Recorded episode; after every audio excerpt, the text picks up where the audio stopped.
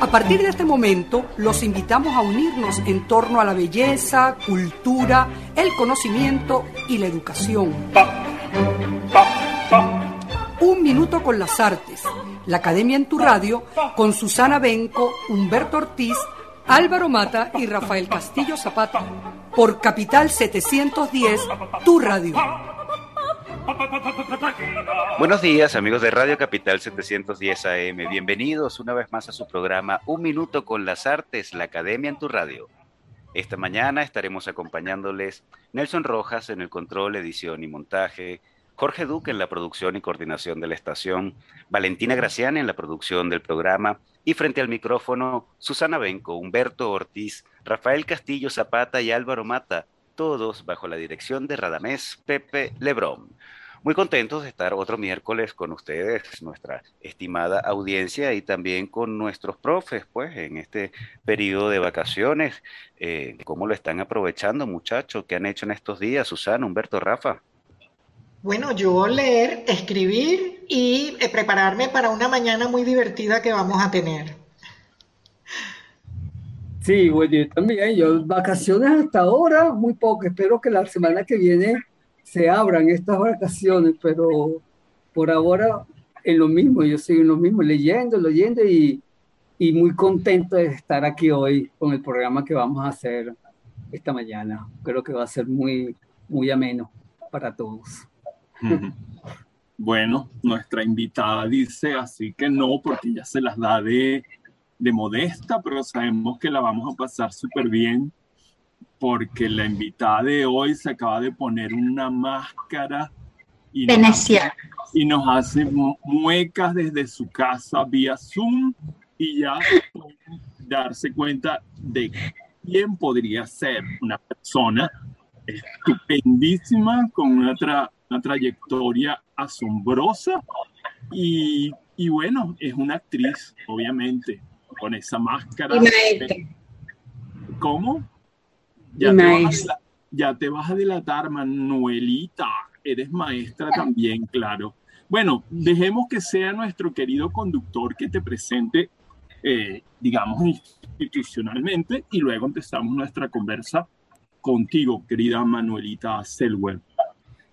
Así es, vamos a poner orden porque esta gente de teatro es terrible, ¿no? Y bien nos lo decía el querido profesor Alejandro Oliveros. Se trata de Manuelita Selwer, nuestra entrevistada de la mañana de hoy, actriz de teatro, una mujer de teatro, bueno, metida en las tablas durante más de 70 años.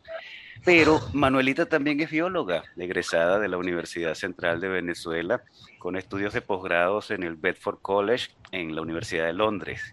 Y paralelamente a sus estudios de biología, inicia su camino en el teatro que le había apasionado desde la niñez, ingresando en el Teatro Experimental de Arquitectura de la mano nada más y nada menos que de Horacio Peterson.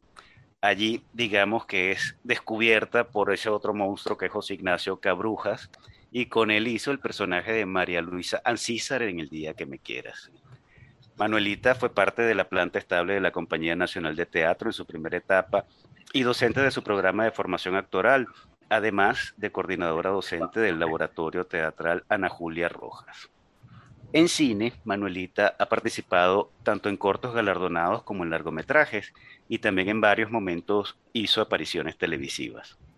Durante este tiempo de pandemia y confinamiento, le es otorgado el premio Fernando Gómez y en confinamiento también ha participado vía online con proyectos de otros jóvenes, prestando su voz en cortos, en videos y colaborando eh, con algunos proyectos de los que hablaremos también esta mañana.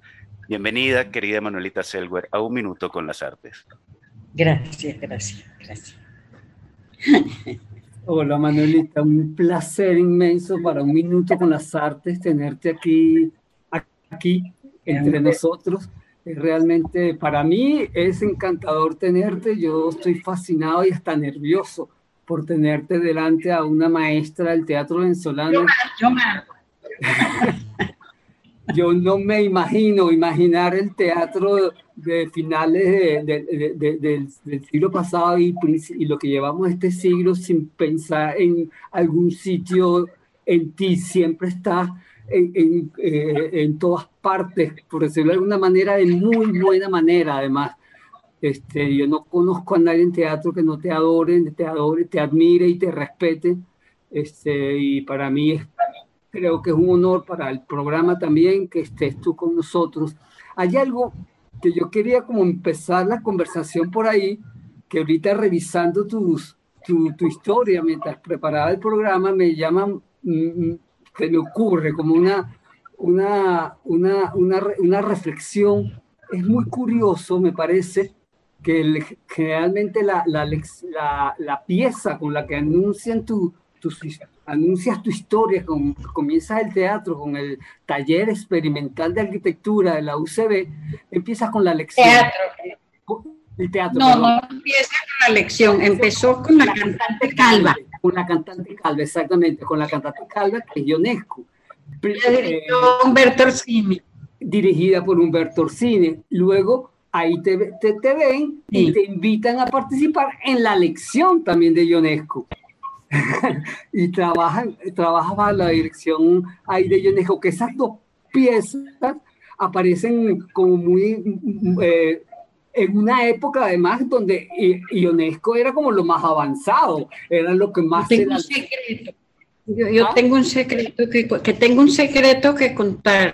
Ah, vale, perfecto. Ionesco vino a Caracas y eh, Luigi Scotto, el gran fotógrafo, eh, hizo una sesión de fotos con él y yo soy muy amiga de la hija de Luigi, que es bióloga también, y nos invitó a ir a, esa sesión de fotos. Entonces yo conozco a UNESCO, Scotto le dice que yo he trabajado en sus obras y yo me ha firmado un autógrafo que he perdido, donde me daba las gracias por trabajar en sus obras. y yo perdí. Y bueno, tengo la foto en alguna parte con, con Ionesco y la esposa, que eran todos dos señores muy chiquititos con cara de gnomos, tanto él como la esposa. Pero se me perdió el, el agradecimiento. Claro. qué tristeza, qué lástima.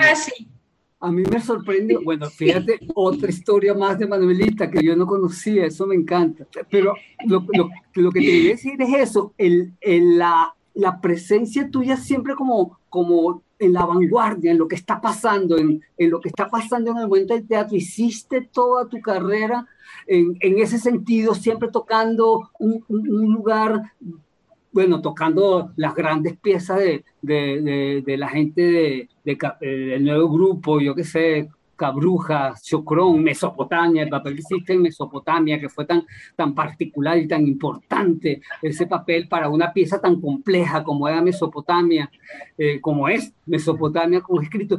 Después ya pasan los años y vas y empiezas a trabajar con Dramo, así de pro, no sé si se llamaba drama en ese momento, con Leison Ponce y Miguelisa, en, en, trabajos de vanguardia, como parándote de cabeza, haciendo trabajos de vanguardia, cuando ya eras una persona, bueno, ya con una historia en el, en el, en el teatro, en el teatro de texto, y te pones a hacer teatro de, de cuerpo, digámoslo así, que es lo que intentaba hacer Miguelisa y Leison, que trataban de hacer teatro físico, por, por llamarlo de alguna manera siguiendo a Pina Bausch y toda esa tendencia que había en ese momento. Sí, y también trabajé. Sí, trabaja con los, los, hermanos Moreno, que también eh, trabajan, bueno, hacen un bellísimo trabajo de texto, hacen ellos, pero tú siempre te has mantenido como renovando constantemente tus, tus maneras de acercarse al, al teatro y quisiera que habláramos un poco de eso, esa tendencia tuya como a estar como buscando siempre algo distinto que hacer, podríamos llamarlo así. No es que no es buscando, es encontrando, porque yo, yo me pongo al servicio, al servicio, o sea, ¿qué estoy haciendo últimamente? Bueno, últimamente previo a la pandemia, trabajando en festivales de jóvenes directores, y eso también es entrar en una especie de vanguardia y además agradecidísima. O sea, yo siento que todo lo que yo he hecho me ha convertido en una privilegiada. Eso que tú dices de que el, teatro de finales del siglo, comienzos de este siglo, está relacionado conmigo, yo creo que es un privilegio porque yo tengo que estar muy agradecida, porque de alguna manera en la que yo creía y, con la que de verdad trabajar era, era no un placer, sino un pedazo importante de mi vida, es un privilegio. Y que los jóvenes se atrevan a llamar a Manuelita para un trabajo, también me parece un privilegio porque me da una idea de que, digamos, sigo estando allí, sigo estando asequible. Y sí, el trabajo con Dramo fue un trabajo muy importante para mí, Humberto, y eso te va a encantar escucharlo, tú que vienes de la formación grototiana, porque abrió mi rango como actriz y eso es muy importante para mí. Sí, yo era una actriz de texto, por decirlo de alguna manera.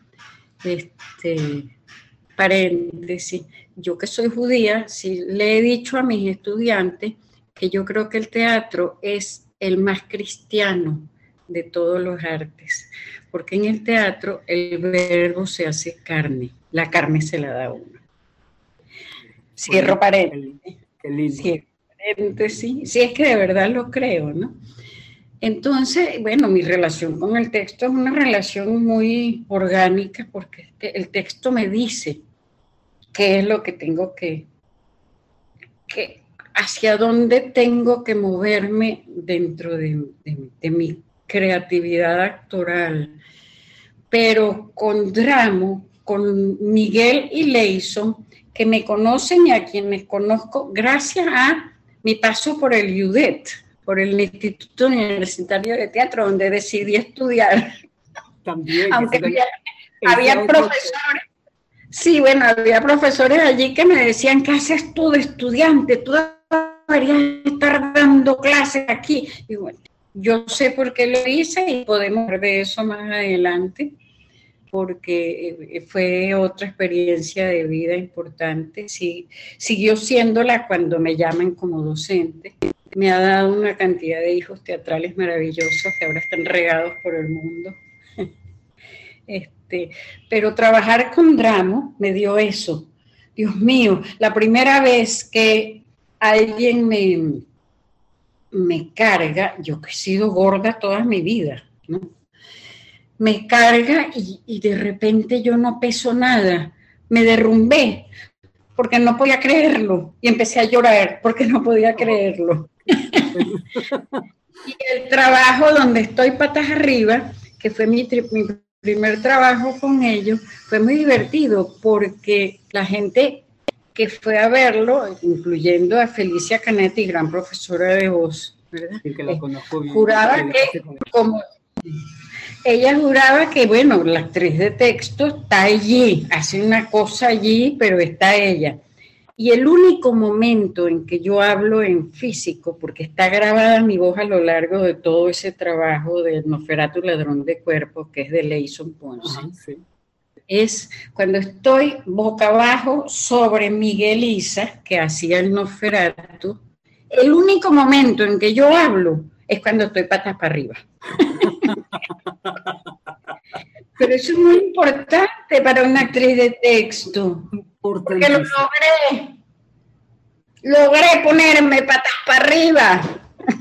No, Manuelita, a mí lo que me sorprende de ti, claro, es un ejemplo, digamos, extremo, pero lo que me gusta de ti es justamente ese riesgo que tienes con el trabajo del actor y, y es algo que yo también en, en teatro siempre estoy como buscando dónde está el otro sitio para seguir creciendo en este trabajo que bueno, que es muy técnico, que muchas veces es muy técnico, muy, la voz, la dicción, el cuerpo así, pero para ir buscando, hay algo en ti que, que creo que supongo que también es lo que, lo que te hace una estupenda profesora o maestra de teatro, que es ese, ese empuje hacia, hacia adelante, a siempre buscar la otra manera de, de hacer las cosas. ¿no? Es, es expresar, es expresar.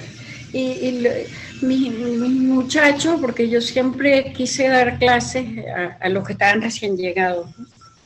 Javier Vidal me dijo una vez, que yo era la profesora ideal para los primeros semestres en el UD, porque yo era la propia madre represora. Yo regañaba, gritaba, pegaba gritos, los regañé, le, digo grosería, yo soy muy, muy boca sucia. Este, pero al mismo tiempo era guiarlo. Entonces, cuando yo les decía ningún ejercicio es errado, porque lo que yo quiero es que ustedes saquen una respuesta personal.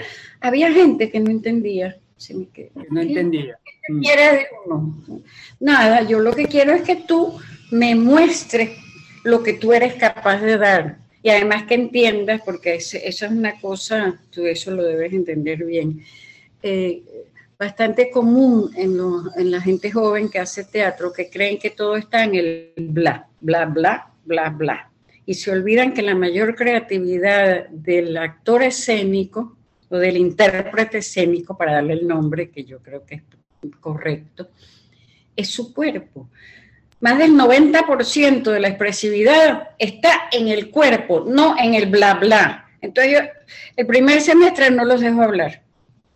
Otra, otra razón para que estén como desconcertados y no entiendan. No, no me digas. Hazme. No me cuentes, hazme. Acción, actos. Sí, sí, sí, pero es para que se descubran sus propias potencialidades. No todo el mundo llega al mismo sitio, pero cuando hay un ejercicio, porque yo planteo improvisaciones justamente para sacar esas cosas, en las que un estudiante me sorprende, yo podría pararme y besarlo porque me ha sorprendido. Pero cuando me, sí, cuando me hacen un ejercicio, que, que yo digo, esto es un ejercicio de centro comercial, hágame el favor, no me sirve. Sí. Ando siempre lo particular, ¿verdad, Manuelita? Sí, porque es que yo creo que este, este es un oficio. Cuando uno es actor y además hace docencia y yo no hago dirección, porque yo sé que hay actores que además son eh, directores, de verdad directores, ¿no? No, yo, yo, yo, yo hago docencia. Este, yo creo que como en todas las artes, ese paso del testigo a la siguiente generación eh, se debe dar de forma individual casi, como hacen los pintores, este, como hacen en todas las artes, ¿no? Hay un maestro que te va guiando individualmente. Y yo creo que eso es importante. Claro, y te gusta el papel ese, el, lugar ese de, la maestra, o sea, además te adoran como maestra, todo lo que ha pasado por tu mano y dicen, bueno, Manuelita es la maestra, la, la que enseña. Eso, eso no me ha llegado a mí como, como, como, chisme de teatro, pues. Sí, porque yo dejé de hacer teatro en una época, me dediqué únicamente a la docencia y entendí que es igual. Tienes que transmitir un mensaje, tienes que captar el, la atención del espectador y tienes que que hacer que te responda. En el teatro te aplauden y aquí se van desarrollando y van creciendo. Pero es lo mismo.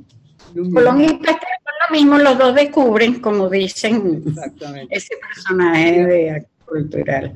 Mira, Manuelita, ahorita tenemos que hacer una pequeña pausa porque vamos al tema musical y vamos a, creo que solamente el tema musical, pero seguimos conversando, que esta conversación creo que se me abre por todas partes y bueno, a ver por dónde podemos seguir. Vale, un corte ahorita. Así es. Bueno, y para seguir entrando en calor, ¿qué tal si escuchamos de tema musical de la mañana de hoy, El Día que me quieras, con Carlos Gardel, y a continuación unos compromisos comerciales de la emisora? Ya regresamos en nuestra conversación con Manuelita Selwer. Acaricia mi sueño, el suave murmullo de tu suspirar Cómo ríe la vida si tus ojos negros me quieren mirar. Y si es mío el areparo de tu risa leve, que es como un cantar. Ella quieta mi herida, todo, todo se olvida.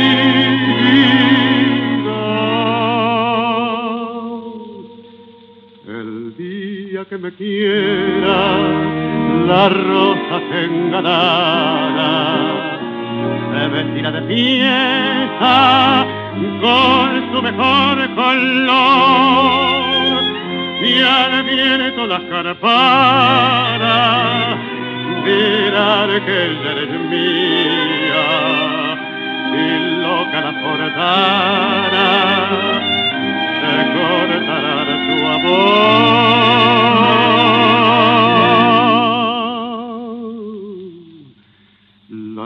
noche que me quiera desde el azul del cielo.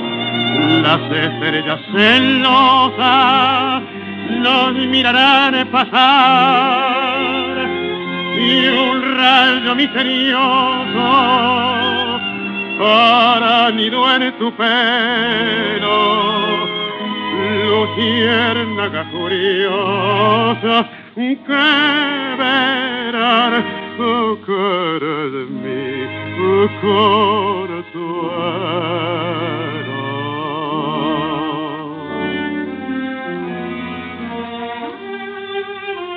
El día que me quiera no habrá más que armonía, será clara la aurora y alegre el manantial, traerá quieta la brisa, rumor de melodía y nos darán las fuentes su canto de cristal. El día que me quiera, endulzará sus cuerdas el pájaro cantor, florecerá la vida, no existirá el dolor. La noche que me quiera, desde el azul del cielo, las estrellas celosas nos mirarán pasar. Y un rayo misterioso para nido en tu pelo. Luciérnaga curiosa oh, que verán oh, cara de mí No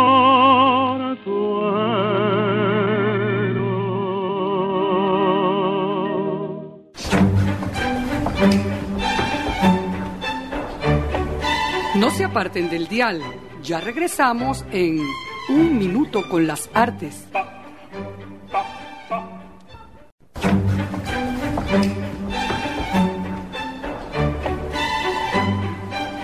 Regresamos, amigos oyentes, en nuestra conversación con la gran Manuelita Selwer, esta mujer, esta maravilla de teatro.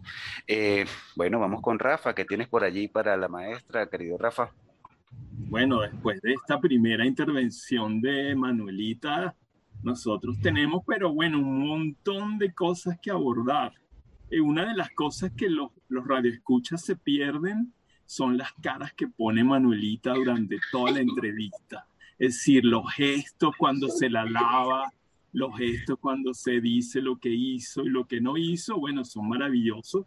Es el rostro de una actriz. Pues no puede negar eso que acaba de decir, que para ella el teatro es encarnación de la palabra, ¿no? Eh, y, que los sentimientos encarnan en un gesto. Y él lo está haciendo frente a nosotros. Ella está actuando frente a la, frente a la cámara de su computadora. Es decir, está haciendo ella misma, pero está encarnando lo que siente, ¿no? Ya, ya es una deformación profesional, digamos. Entonces nosotros nos estamos, yo me estoy divirtiendo muchísimo viendo sus caras, viendo las caras que pone, las manos que alza, se está actuando también. Y bueno, eso me hace eh, traer a la reflexión eso que acaba ella de decir antes del corte, ¿verdad? Que es la relación estrechísima que hay entre actuación y educación en el sentido de la escena de la clase es también una performance eh, teatral. Y, Disculpe, tengo un... Mira, y está tu gatita, eso es algo que no se el puede gatito, El gatito, ah, un gatito. Tranquila, eso suele pasar. Ahora yo no sé porque también tengo una gata y por eso cerré la puerta para que no fastidiara. Eh, bueno, pero a lo que íbamos, Manuelita, este, bueno, esa relación tan, tan bella además, tan gratificante para uno, porque nosotros somos docentes también, y yo siempre pensé, desde mi maestro Huachugar me decía cuando me decía, te voy a poner a dar clases para que te vayas entrenando, y yo tenía mucho miedo, entonces me decía, pero no, montate en la, en la cátedra y actúa. La, dar una clase es como actuar, y lo que tienes es que hacer creer a tu público que tú sabes mucho, aunque no sepas nada, porque es actuar, ¿verdad? Y eso me hizo recordar mucho eso, es esa relación, además, la emoción que tú expresas cuando recuerdas tu trabajo como maestra, es decir, esa es una experiencia, eh, digamos, de una riqueza enorme que nos deja a todos nosotros una gran fuerza para seguir adelante, ¿no? Porque creo que tu trayectoria tan rica de acción, de actividad y de estar con los jóvenes, siempre muy cerca de los jóvenes, viene también de esa pasión por la educación, ¿no? Y me he dado cuenta de otra cosa en tu intervención, y es que tienes una memoria sorprendente y que tienes además una capacidad las muecas que está haciendo son maravillosas. Y otro que me, me, sorprende muchísimo, no me sorprende, pero me, me gratifica mucho, es que no pierdes el hilo del discurso. Tú dices y que el teatro es bla, bla, bla, y que lo interesante es el cuerpo, no el bla, bla, bla de las palabras. Sin embargo, creo que hay un equilibrio entre ambas cosas. Y tú no pierdes el hilo, pusiste unos paréntesis, contaste cuentos dentro de la respuesta y volviste al tema inicial. Eso es una maravilla eh, porque no es fácil. Hay que ser Cervantes, por ejemplo, para retomar el hilo después de interpolar un cuento con otro cuento, con otro cuento, ¿no? Y eso también me parece que te lo dio tu experiencia artística, porque yo sí creo que la palabra es valiosísima en el teatro y para muestra basta un botón, que es tu papel de María Luisa Ancísar en el día que me quieras. O sea, eso es, ese discurso, los discursos del día que me quiera son los discursos de los más maravillosos discursos del teatro universal que yo conozca. Es decir, yo he leído esa pieza, bueno, te puedo decir por lo menos 10 veces y la he visto representada unas siete veces por elencos distintos y bueno, siempre ha sido para mí una fascinación completa, ¿no? Entonces, ¿Qué conocer más acto cultural? Yo la vi solo una vez, acto cultural, sí, de esa no la conozco tanto. Búscate el texto. Sí, yo los tengo, yo los tengo, los voy a repasar. Pero yo quería entonces proponerte algo, Manuela. Este, tú eres, tu nombre de pila es Manuelita. Sí, mi mamá me presentó, yo soy presentada como Manuelita. Mi cédula de identidad dice Manuelita. y es el único nombre, no hay otro. Ok, bueno, yo te voy a llamar Manuela. Pero de Manuela me dicen los amigos. Bueno, eso me parece genial. Ya, ya por ahí. Elisa me llama Manuela, por ejemplo. Ok. Mira, Manuela. Mi me dice mucha gente también. Ajá. ¿Qué es lo que me quieres proponer? A ver si, a ver si este reto eh, lo quieres aceptar. Y está, bueno, el libre de decir que no quieres o no puedes. ¿Cuál, ¿Cuál, momento eh, del día que me quieras, de María Luisa, fue para ti el, más emocionante? Y si te acuerdas de algún pedacito que pudieses recitar. Ese es mi reto. Esa es mi pregunta. Ese es mi deseo, pero tú lo decides como quieras. Si quieres, ah, se va a parar a buscar el texto. ah, bueno, chéverísimo. Ahí lo tiene.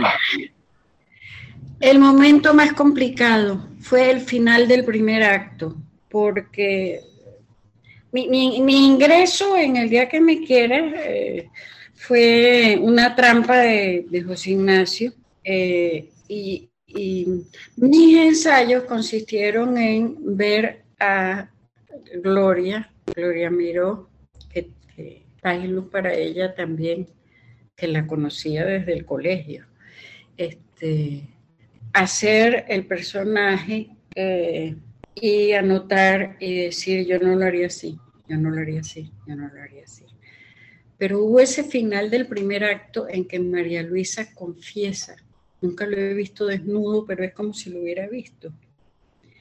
Y eso no salía. Y después que yo finalmente asumí el personaje, seguía casi sin salir y José Ignacio me dice, cuando yo lo escribí yo lloraba. Y esa fue la clave.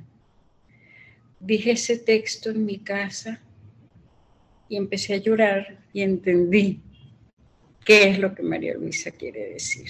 ¿Qué quiere decir después de 10 años del almuerzo? Nunca lo he visto desnudo, pero es como si lo hubiera visto.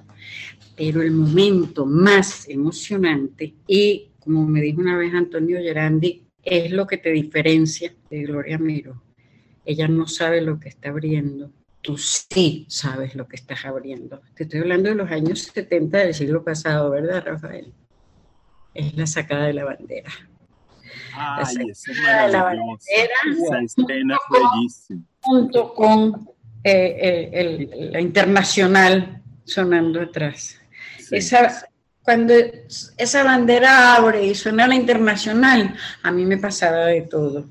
Y me pasó más de todo cuando hicimos la gira a España, porque una de las funciones fue en Badajoz, que queda en Murcia, la zona, no sé ahora, pero en aquel momento, la zona más depreciada y más pobre de toda España.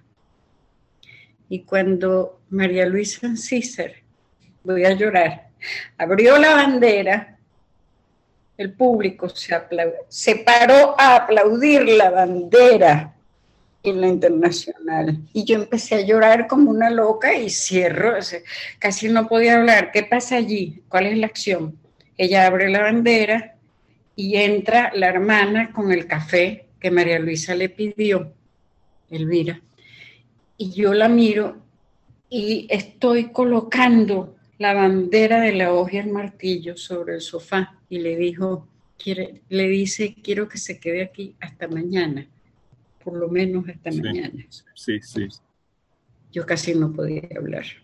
Cerró el telón y yo lloraba y lloraba y lloraba. y José Ignacio fue a abrazarme y decía, yo sea tonta. Vamos, el aplauso. okay. Este, ¿Querías dos cuentos? Ahí están los dos cuentos. Bellísimo, bellísimo. puedo leer el final del primer acto, pero, pero tengo que buscarlo. Pero creo que no hace falta, ¿verdad? No hace falta, no. Con esos dos, con esa experiencia, además, que realmente la escena de la bandera es algo demasiado hermoso. Era cuando creíamos nosotros en ese momento creíamos. Sí, sí, sí bueno, toda la, toda, la fe de, toda la fe de María Luisa en los coljoses. En los coljos, parece una remolacha. Por favor. Claro, claro bueno. Este, esa es una anécdota bellísima y gracias por compartirla, esa, esos dos momentos. Y bueno, ahora mis amigos van a Humberto continúa, los demás van a seguir. Sí, no, yo, yo quería como rematar esto, ya que estamos hablando de Cabrujas y tenemos a, Manuelita Selwer, que bueno, que, lo, que estuvo tan cerca de, él, eh, hablar de este personaje que fue definitivo en tu vida, Manuelita. Él logró, como lo comentaste, que tú retornaras al teatro después de nueve años, ¿no? Y, logró que te abandonaras finalmente tu profesión original de bióloga. Bueno, no puedo dejar de preguntarte qué recuerdas de este extrañado y entrañable personaje de nuestra cultura. ¿Qué fue José Ignacio Cabrujas para ti? ¿Qué cuentos sabrosos nos puedes echar de él, algún otro? Es que son tantos. Es, ese es un hermano. José Ignacio es un hermano y yo me supe parte de su familia, parte verdadera de su familia. Yo no soy una de las viudas, aclaro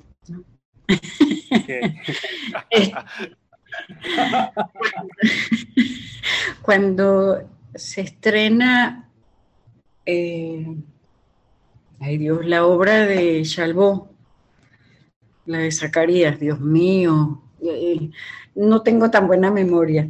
Se estrena en el tercer Festival de Teatro Venezolano y eh, José Ignacio había tenido que tomar casi que una semana antes el personaje de Zacarías que estaba haciendo Rafael Briceño porque a Rafael lo meten preso, esas cosas políticas de los años 60. Este, y nada, me dio un pase y cuando yo me siento en mi pase, ¿a quién tengo? A doña Matilde, la mamá de José Ignacio, a Marta, la hermana de José Ignacio, y yo. Y yo volteo y, y yo misma me digo, ay, que yo. Entonces, ¿tú me pides algo en particular? No, yo no tengo. Te puedo echar un, un cuento que tiene poco que ver, que es que en algún momento él se muda otra vez para la casa de, Katia, con la mamá, en algún momento. Entonces me llama por teléfono y me dice, yo necesito que usted me diga por qué las ranitas cantan, porque no puedo dormir de noche, pero si usted me dice por qué cantan, yo voy a dormir tranquilo. Entonces yo le di toda la explicación científica de qué significa el canto de las ranas y cómo es el problema de la territorialidad. O sea, me puse en plan de mi otra cultura, porque yo soy una afortunada con acceso a las dos culturas, la científica y la humanística. Y después de eso me dijo, ya puedo dormir tranquilo. ya está, fin de la conversa. Y hay otro cuento, Manuelita, que, que él te hizo saber que no le gustaban las ostras. ¿Nos puede echar ese cuento? ¿Quién te echó ese cuento? ¿Cómo sabes? ¿Cómo sabes? me, me llegó por ahí ese cuento. Me llegó. No, no es Que te no, a él sí le gustaban las ostras. Él era un gourmand, así que a él le, gustaba, le gustaban los mariscos. Pero eso Lo que puedes aclarar entonces. Sí, cuando a mí me llaman para Mesopotamia, yo estaba haciendo investigación en el Parque Nacional Morrocoy, eh, eh, estudiando los, los animales que se pegaban a las raíces de las ostras, justamente para ver si se podían establecer criaderos para que no estuvieran mochando a los pobres manglares. Había, había unas cosas especiales, unas cuerdas para que se pegaran ahí las ostras y las cosas. Y bueno, este... y entonces yo estaba haciendo mi investigación de, las ostras en el Parque Nacional de Morrocoy eh, y además hacía teatro en la noche. Este, y la tarjeta, que también la tengo perdida, a mí se me pierden las cosas más importantes que me han escrito. Este, es la tarjeta que me manda José Ignacio, que también trabajó en Mesopotamia, que ese es otro cuento, cómo entré yo en Mesopotamia. es un cuento que me encantaría oír. Pero tenemos tiempo, ya va. Y la tarjeta decía, eh, tenía su nombre de un lado, José Ignacio Cabruja, y cuando la volteaba, atrás decía, odio las ostras. volviste al teatro y volviste al teatro. ¿No? no, ahí no me había ido. O sea, no me había ido a las dos cosas. ¿no? Yo termino, mi, mi, relación con la ciencia termina justo en el, en el año de Mesopotamia, creo. Eh, en, el 82, fue eso. Sí, sí. Allí, allí ah, no, bueno, después trabajé cinco años, por favor, de secretaria ejecutiva de la Asociación Venezolana para el Avance de la Ciencia, SOVAC. Exacto, seguiste trabajando en eso. Sí, un poco tiempo más. Y ahí estaría a mi, a mi hija, que es ahora la, figura importante de la familia. a Sarita. Sara Valero Selver, siendo un nombre no solo como actriz, sino también como directora. Sara, acaba de terminar de dirigir Fiesole. Sí, yo, me, la vi. me la dedico, me, dedico a ese trabajo. Sí, porque yo estoy ligada a Fiesole, yo estoy ligada a Fiesole desde antes que Fiesole se escribiera. Sí, Fiesole es la primera pieza de, Cabruja. No. una de las primeras, ¿no es? Sí, es una de las primeras. Una de las primeras pero él escribe cuando está en el, en el Teatro Universitario, es Juan Francisco de León, y después, sí, y hay otra que escribe y, En nombre del rey. Sí. Bueno, él venía escribiendo. Y eso le de, de una semana que pasó preso en, el Palacio Blanco. Sí, sí, con Germán Lester. Exactamente. Y, nunca supo por qué. La razón es que Germán Lester se había encontrado con una persona que estaba ligada a, es filósofo, por cierto, que estaba ligada al movimiento guerrillero para darle 100 bolívares. Y, por eso lo pusieron preso. Sí, tuvieron unos 10 días que estuvieron presos. Sí, la pieza es el diálogo de dos personas en una cárcel, sí. Sí. O en ese, en ese limbo que no se sabe dónde. Ajá. Este, no, yo quería preguntarte justamente por Mesopotamia, ¿cómo es esa experiencia con cinco actorazos que había en ese momento, tú la única mujer, y esa pieza que es tan densa y tan difícil, tan, tan inteligente, tan armada, tan, tan aburrida aburrida. Lo dije, lo dije. Mira, Mesopotamia la estaban ensayando hace, eh, la pasaron ensayando seis meses, porque lo sé, porque me encontraba con Luis Rivas, paz y luz para él, con Faustito, mi amado Fausto, paz y luz para él también, murió al año exacto de la muerte de José Ignacio. Sí, sí, yo lo sé revivimos otra vez, otra vez, revivimos la misma cosa, que ese es otro rollo. Este, y tenían una actriz que lo estaba ensayando. Ajá. Yo sabía, era la única personaje femenino. ¿Quiénes eran los otros? Por Dios. José Ignacio Cabruja, Fausto Verdial. No, Rafael Briceño no. Eh, eh, Rafael no estaba. Julio que, que, era un chileno que, se, que estaba casado con María Elena Duochel de los Cuatro de Chile. Eh, Julio volvió a, Gonzalo Camacho, llamado Gonzalo. Eh, Esteban Herrera, Esteban, mi Esteban. Sí, Esteban. Sí.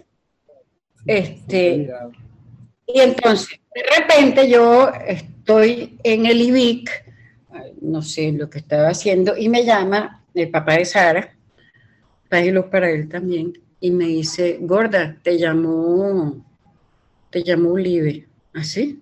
bueno, cuando llegué a la casa, Ulibe me volvió a llamar y me habla, no sé qué, tú como actriz, que era esa maravilla, y yo que estaba ya un poco harta de ser la sustituto oficial del teatro venezolano, porque hubo una época en que yo era algo así como la sustituto oficial del teatro venezolano.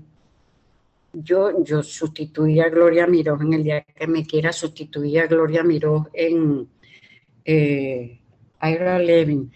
Eh, una obra de Ira Levin que dirigió Román Chalvo X me llamaban, me llamaban, pero no era primera opción. Entonces, cuando Ulibe está hablando, yo le digo, pues eh, si, soy tan buena, porque no pensaron en mí para empezar? Yo sabía que tenía seis meses ensayando, él no me lo dice. Y si no, es que hubo un problema con la actriz, que no sé qué. Y le digo, bueno, yo mañana busco la obra en el nuevo grupo y yo le doy la respuesta. Llámeme después de las siete de la noche.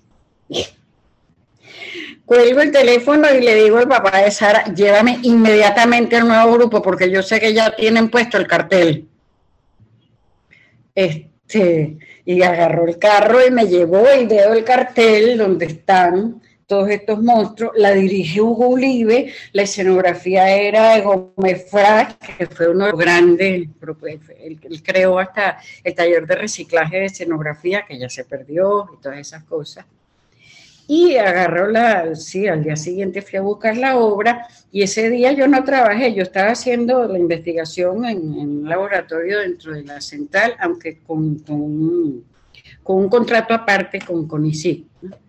Este, nunca quise ingresar en la universidad porque tenía miedo que, como en ciencias de dedicación exclusiva, no me dejaran hacer teatro. Entonces siempre trabajaba por contrato. Y pasé ese día leyéndome la obra yo llego a mi casa y Olivia me llama a las seis de la tarde. Y yo le digo, es un poco temprano, toda, toda cochina yo. Este, yo quiero su respuesta, que no sé qué. Este, y yo le digo, mire, Olive, la obra, este, no sé qué le dije, la obra es un bodrio, el personaje es un hueso, sí, sí fue, la obra es un bodrio, el personaje es un hueso, pero el elenco me pesa mucho, acepto. Todos eran premios nacionales, o premios, premios algo, y de esa obra salió mi único premio hasta ahora, que como estoy vieja, me quieren dar premios antes de que me muera. o te dio el premio por ti, exactamente, por ese personaje. Por ese personaje, que como yo, este, ahí me todavía me disfrazaba de vieja, ahora ya no necesito disfrazarme. Sí. Bueno, eh, Manuelita, se nos acabó el tiempo y ahora es que teníamos cosas de que hablar, eso se pasa millón. Pero bueno, así son los tiempos. Bueno, a lo mejor hay otra oportunidad y Susana nunca tuvo. Encantada de oír todas las historias. Muchas gracias. Más bien, este, yo creo que interesante es oírte a ti. Y todas las historias nuevas que tiene, los, proyectos que tiene y las cosas que sigue haciendo. Bueno. muchas gracias. De verdad les agradezco que hayan pensado en mí y nada, pues espero verlo. Gracias también. Evo es, Evo es. Encantada, Susana. Igualmente. Gracias, Manuelita. Sabrosísima conversación con Manuelita Selwer, nuestra entrevistada de la mañana de hoy, a quien agradecemos por habernos acompañado. Y ya, bueno, nosotros, amigos oyentes, de esta manera llegamos al final de su programa Un Minuto con las Artes, la Academia en tu Radio, transmitido por Radio Capital 710 AM. Estuvimos acompañándoles en el control de estudio, edición y montaje Nelson Rojas, en la producción y coordinación de la emisora Jorge Duque, en la producción del espacio Valentina Graciani y un gusto compartir con ustedes Susana Benco, Humberto Ortiz, el terrible Rafael Castillo Zapata y Álvaro Mata, todos bajo la dirección de Radamés Pepe Lebrón. Invitamos a nuestra audiencia a seguirnos en Instagram a través de arroba un minuto con las artes, este uno en número, y también por nuestra plataforma web www.unminutoconlasartes.com. Nos escuchamos el próximo miércoles. Y hasta aquí, Un Minuto con las Artes. La invitación es para el próximo miércoles a las 9 de la mañana por Capital 710, tu radio.